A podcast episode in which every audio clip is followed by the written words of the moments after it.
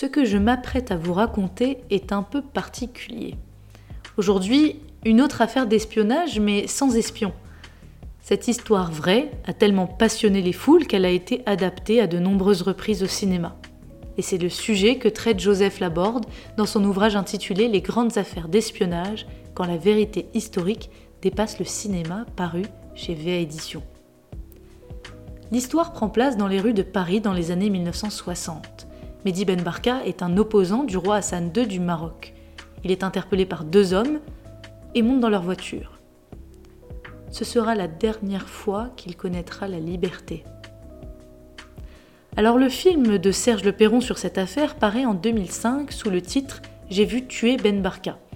Et Joseph Laborde en fait l'analyse. L'histoire s'inscrit dans le contexte de la campagne de réélection du général de Gaulle à la présidence de la République. Une atmosphère politique tendue, une histoire d'enlèvement, l'implication des services de renseignement, il me semble que le combo soit parfait pour nous lancer dans une nouvelle affaire passionnante. Je m'appelle Lauria Zenou et vous écoutez Vadémécom.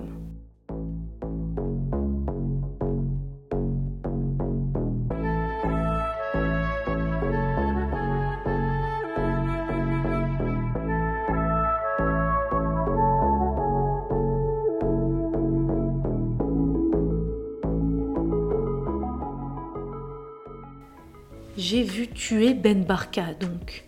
Voilà un titre rare, avec l'emploi de la première personne qui implique forcément un narrateur impliqué. En l'occurrence, un témoin du rapt et du meurtre de Mehdi Ben Barka. Il a vraisemblablement été assassiné pour cette raison d'ailleurs. De sa voix d'outre-tombe, Georges Figon, homme au passé trouble pour ne pas dire troublé, raconte sa vision des faits auxquels il a participé.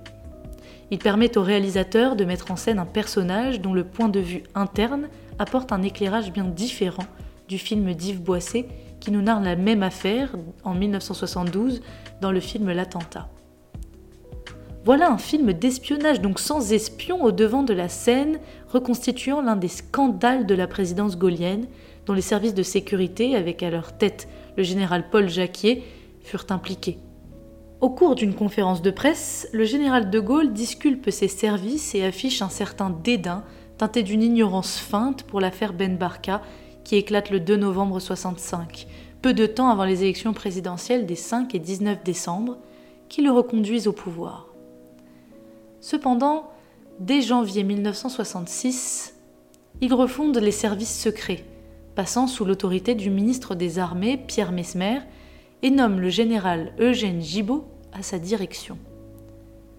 50 ans après, que sait-on de cette affaire? Le 29 octobre 1965, à 12h30, le réalisateur Georges Franjou, le journaliste Pierre Bernier et le producteur Georges Figon ont rendez-vous pour un déjeuner de travail à la brasserie Lip à Saint-Germain-des-Prés. Ils doivent soumettre le scénario d'un documentaire sur la décolonisation qui va donner lieu à un film qui ouvrira la tricontinentale. C'est la conférence sur le tiers-monde devant euh, se tenir à Cuba en janvier 1966. Ils s'en sont entretenus au téléphone avec l'homme qu'ils attendent et qui, visiblement intéressé par ce projet, a déjà donné un accord de principe. Il s'agit en réalité d'un piège tendu à un homme craint par le pouvoir royal marocain et bien au-delà de la Méditerranée. Mehdi Ben Barka.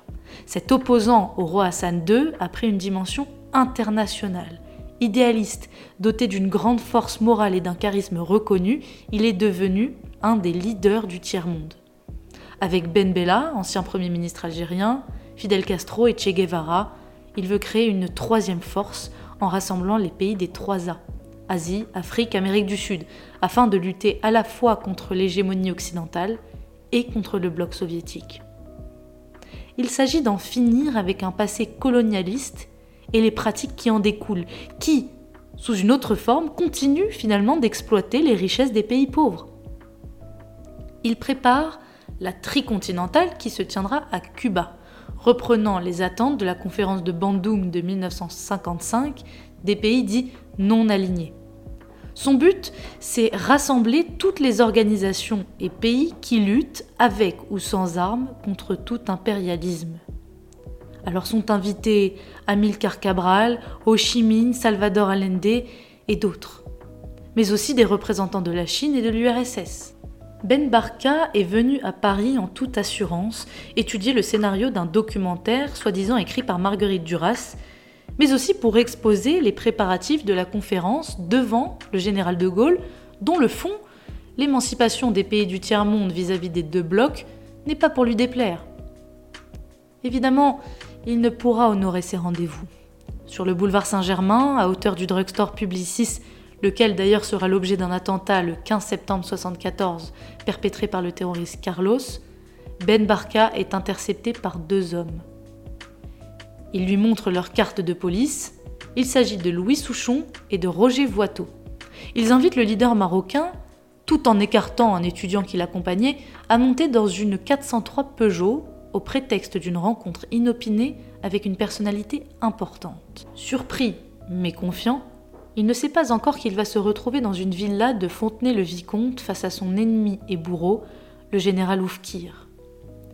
À l'époque chef de la sûreté marocaine, avec l'aide de son second, le commandant Ahmed Limi et un certain Chtouki qui prend les contacts, Mohamed Oufkir a très vraisemblablement monté l'opération qui n'était pas forcément prévue sur le sol français. Les Marocains ont été aidés par la police, le service de documentation extérieure et de contre-espionnage et des truands tel que Georges Bousséchèche, qui prête sa maison de Seine-et-Oise pour l'élimination de Ben Barka. Sa disparition met aussi en cause René Papon, préfet de Paris, Roger Frey, ministre de l'Intérieur, Jacques Faucard, Monsieur Afrique, et va embraser De Gaulle, qui, semble-t-il, n'aurait pas été informé. Deux journalistes d'investigation de l'Express, Jacques Derogy et Jean-François Kahn, mettent en lumière cette disparition dès le 2 novembre. Deux jours plus tard, De Gaulle annonce sa candidature à sa propre réélection. La campagne électorale est peu altérée par l'affaire Ben Barka. Mais le 10 janvier, paraît, toujours dans l'Express, les aveux de Georges Figon, recueillis par les mêmes journalistes, intitulés J'ai vu tuer Ben Barka.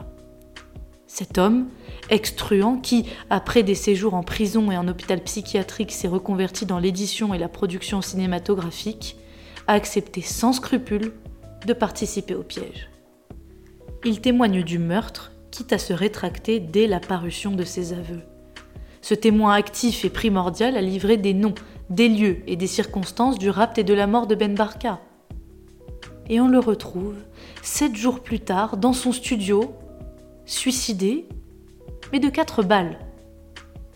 L'enquête et l'exploitation médiatico-politique n'en prennent que plus d'ampleur. Du côté du Maroc, c'est le blackout dans la presse.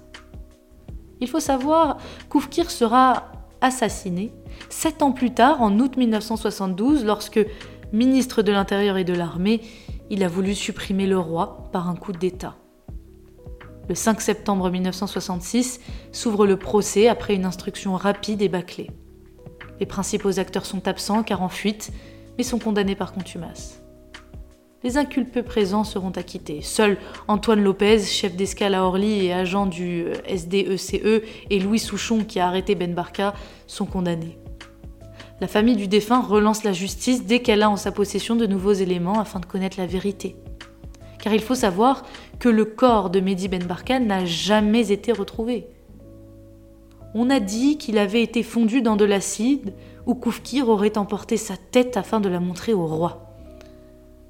Deux journalistes du quotidien israélien le Yediot Aronot du 26 mars 2015 nous apprennent que le Mossad aurait apporté un soutien logistique aux Marocains dans l'enlèvement et la mort de Mehdi Ben Barka, à commencer par sa filature lors de son exil à Genève et lors de ses déplacements dans le monde. On savait aussi que la CIA suivait ce leader tiers-mondiste qui remettait en cause, du point de vue des Américains, l'équilibre des forces implicitement accepté en ces temps de guerre froide. Dans le film réalisé par Serge Le Perron et Saïd Smihi, on peut voir des policiers se gelant devant un immeuble. Le film s'ouvre sur une femme saisie par le film policier qu'elle regarde à la télévision. Une voix off sort du poste. Elle demande si quelqu'un aurait vu l'assassin. D'autres voix répondent, comme si le film était la réalité. C'est lui qui l'a tué. Puis, la police défonce la porte d'un appartement et trouve le corps sans vie d'un homme. Les réalisateurs ont découpé le film en quatre parties. La première est introduite par la découverte du corps sans vie de Georges Figon. Ce petit malfrat déséquilibré fréquente l'intelligentsia de Saint-Germain.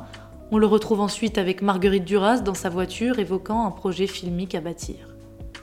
La partie 1, intitulée L'approche, revient sur la mise en place du piège. Figon, après avoir été alléché par une affaire que mèneront en partie ses amis du banditisme, est contacté par un Marocain nommé Chtouki. Il lui dicte le plan qu'il devra mettre en place avec des proches de Ben Barka. Dans la partie 2, les affaires se gâtent et surtout pour Figon, seul personnage qui occupe le devant de la scène afin de reconstituer en quelques séquences son désarroi entre la publication de l'affaire et sa mort. Affolé par la lecture des journaux qui titrent sur l'enlèvement de Ben Barka à Paris, lâché par ses amis et son avocat, poursuivi dans ses déplacements mais toujours vénal, il n'a plus qu'à monnayer son passé, plus ou moins arrangé auprès de photographes et de journalistes. Seul refuge pour lui l'appartement ou la loge de théâtre d'Anne-Marie, sa compagne comédienne. La partie 3, intitulée Les assassins, repart sur le meurtre de Figon. Anne-Marie poursuit dans la rue le juge qui avait condamné son amant quelques années auparavant et qui concluait déjà devant la presse au suicide de ce dernier.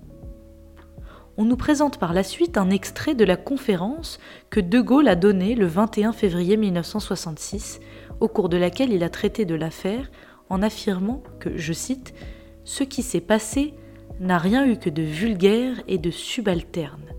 Et plus loin, rien, absolument rien, n'indique que le contre-espionnage et la police en tant que tels, dans leur ensemble, aient connu l'opération et à plus forte raison qu'il l'ait couverte. Le film revient ensuite sur l'activisme de Mehdi Ben Barka et sa première rencontre avec Figon et Bernier au mois d'août au Caire. On apprend que l'homme était déjà visé par la CIA et le général Oufkir, mais qu'une opération d'élimination était trop risquée à ce moment-là. Puis le film retrace l'arrivée de Ben Barka à Paris et son supplice dans la maison de Fontenay-de-Vicomte sous les coups d'anciens de l'OAS. Évidemment, le coup de grâce lui est donné par le général Oufkir lui-même.